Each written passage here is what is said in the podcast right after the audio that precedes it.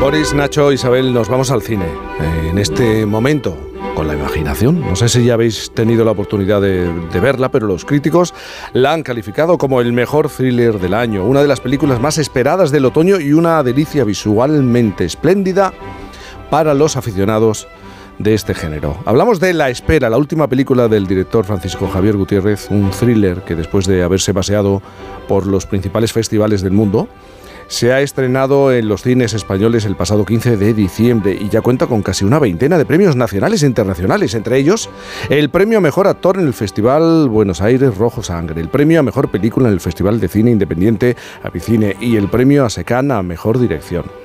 A ver, la película está ambientada en un pueblo de la Sierra Andaluza de los años 70. Cuenta el drama del guarda de una finca que acepta el soborno de un cazador.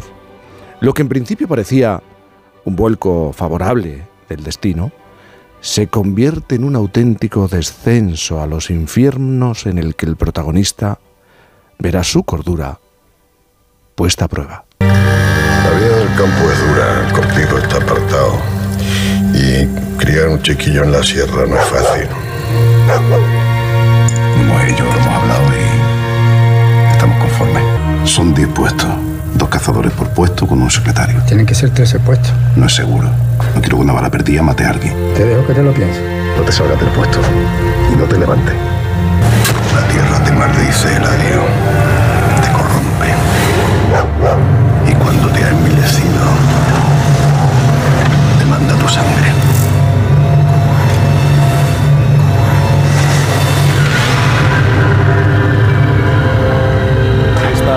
Esta historia de terror con tintes de western supone el reencuentro después de 15 años del director Francisco Javier Gutiérrez y Víctor Clavijo, un actor consagrado en el cine, en el teatro, en la televisión, que saltó a la fama con al salir de clase y que desde entonces no ha dejado de sorprendernos. En los últimos tres meses no ha parado de trabajar. Ha compaginado la espera con la serie El Marqués y una gira por los teatros junto a Pasión Vega con Lorca Sonoro.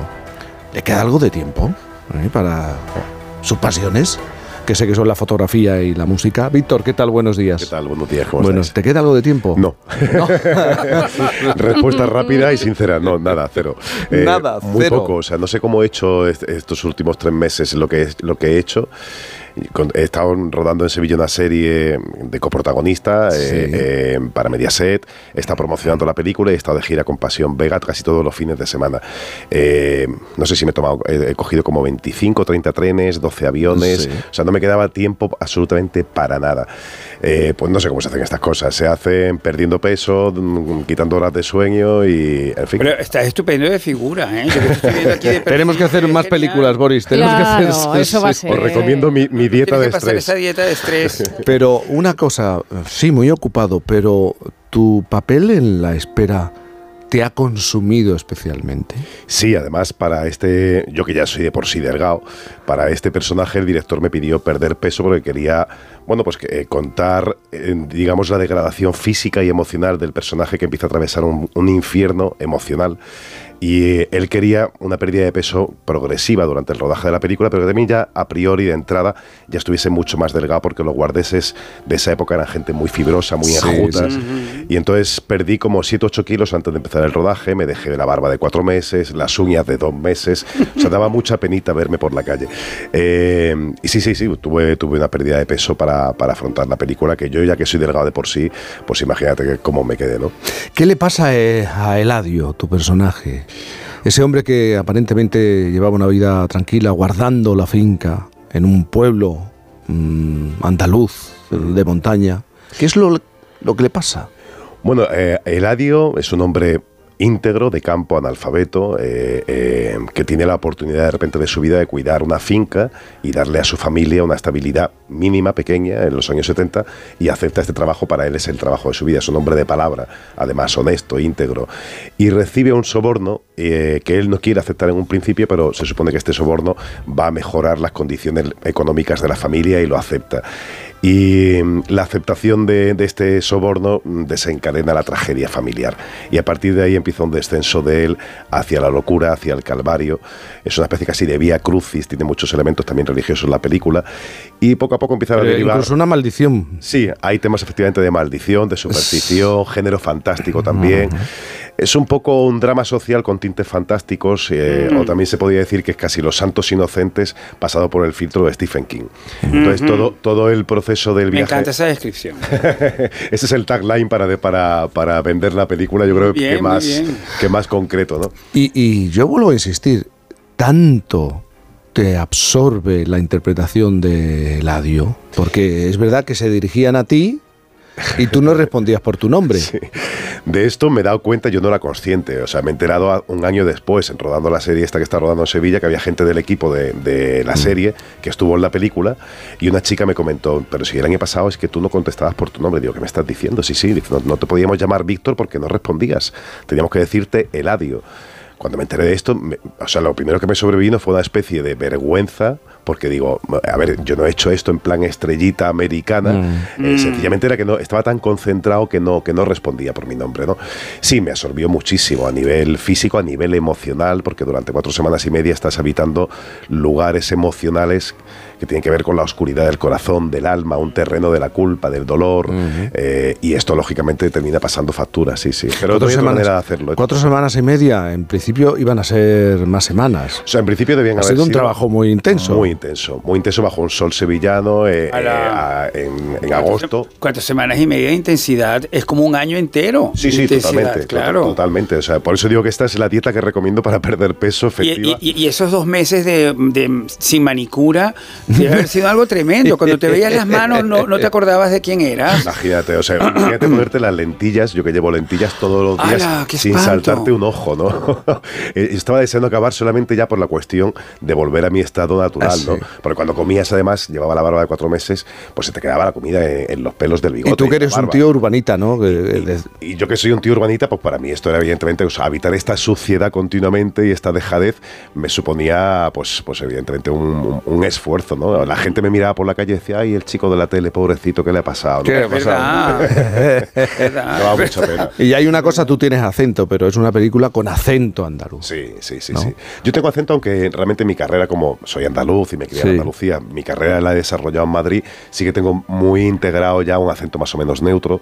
Y, y además, de hecho, cuando empecé a actuar en televisión, lo hacía con acento neutro. Entonces, volver a trabajar con mi acento natural, no te creas que mm, me ha sido fácil, me cuesta, me cuesta un poco, porque ya tengo muy asimilado Claro. la actuación al hecho de tener un acento Pero en los últimos años sí, por, eh, nos estamos enfrentando, estamos encontrándonos con películas, con series donde se ha potenciado el acento gallego, el acento vasco, el acento, ¿no? Una normalización de los diferentes acentos. A mí me parece estupendo. Hay una riqueza lingüística y de acentos en este país que hay que reivindicar y además Desde luego. y que precisamente es mm, mm, intentar romper los mitos o los clichés asociados a cada comunidad autónoma, ¿no? Pero, Hay- pero fue como un peaje que muchos actores de, de varias generaciones Claro. han tenido que pagar, Sí, pasar, ¿no? Sí, sí. Sí, porque eh, antes, efectivamente, ¿verdad? Los actores, digamos, de ciertas regiones con cierto acento se les daba personajes muy enclichetados con, con- con el cliché de, de esa región, ¿no? Y otros han tenido que, efectivamente, también intentar quitar su acento para poder trabajar en Madrid, ¿no? Entonces es una alegría que cada uno pueda trabajar con su propio acento, eh, esté donde esté, ¿no? Oye, y honestamente, ¿estás sorprendido? La espera ya tiene casi una veintena de premios nacionales e internacionales. ¿Esto ha sido una sorpresa? ¿O, o tú en el fondo decías, esto que estamos haciendo mm, me va a dar alegrías? No, cuando estás haciéndolo no, no eres, no piensas en eso porque piensas- Mm. estás concentrado en el trabajo. Ahora, yo sí sabía que el director Francisco Javier, con quien yo ya había hecho una película hace 15 años. que le 15 abrí- años el reencuentro El con él. reencuentro, efectivamente. Y esa Mm. película le abrió las puertas de Hollywood a él. Yo conocía el talento de Francisco Javier. Sabía que algo muy bueno iba a quedar. No sé Porque ¿qué edad teníais vosotros hace 15 años? Yo 35 ¿Y eh, él? y él también. Somos de la misma. quinta. 35. Sí, sí, sí. Que Y- muchachines. ¿Y cómo ha sido volver a encontrarte con él trabajando? Pues maravilloso, o sea, es verdad que no hemos perdido el contacto en estos 15 años, hemos seguimos siendo, o sea, hemos seguido cultivando la amistad, estábamos en contacto él en Los Ángeles y yo en Madrid, pero nos veíamos cuando venía a España. Entonces, ha sido un reencuentro laboral, porque el reencuentro personal ya lo habíamos hecho, por supuesto, eh, pero muy bueno porque él ya sabía qué tipo de actor era yo, cómo he crecido los últimos, en los últimos años y yo también con respecto a él, ¿no? Entonces, nos hemos podido, él me ha podido exigir y llevarme a un límite, porque me conoce, que otro director a lo mejor no me habría llevado a ese límite. Digamos que la confianza ha permitido que él me lleve a un lugar donde he sobrepasado mis propios límites, ¿no? Entonces ha sido muy gustoso porque trabajas con confianza absoluta y plena y encima eh, poniéndote en sus manos al 150% porque no hay otra manera de trabajar para mí en, el, en, en- en mi oficio, ¿no? Pero con él, pues uno se entrega al 150, al 200. Pero sorprendido por, por estos premios que se van... pues sí. No, sí, no. O sea, pero es que, eh, como te decía, es, es- sabes que la calidad del director es tan, tan buena que algo bueno va a quedar. O sea, a lo mejor suena arrogante decirte que no estoy sorprendido, pero es que eh, sabía con quién estaba trabajando. Es como si trabajas con un Stanley Kubrick, qué sé yo, y de repente pues no te sorprende que vaya bien la película, ¿no? Eh, pero con Javier pues era igual. Sabía que al- eh, con Javier y con el director de fotografía pues que iba a quedar algo muy, muy especial, único en su género, porque es una película única en su género, y sabía que iba a quedar algo interesante. Sí, sí.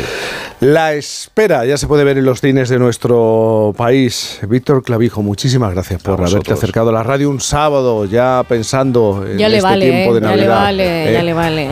Gracias Soy por, un hombre sacrificado. Muchas gracias. gracias por estar aquí. Un abrazo muy grande. A vosotros, muchas gracias. Un gran abrazo, encantado de Bueno. Nacho, sé que quieres hablar de eh, Julia Roberts, pero es que, claro, teniendo a Viviana Fernández entrando en este plató estudio, En lentejuela en dorada. lentejuela dorada, Y- y- y como pluma, si fuera a es- es un hacer pluma, una dorada. pasarela, la alfombra roja de eh, En la manta Viviana, del ¿qué tal? no me tengo de gusta. pie encima de la No te, alfombra. no Pero- te tienes de pie. No, la semana pasada tuve COVID, que por eso no sí, estuve aquí. sí, sí, sí. Ah, Sí, sí, hijo mío, Pero ahora bueno, que no se Buenos lleva. días, pero Viviana. te, te ha dejado Muy buenos días a todos. COVID.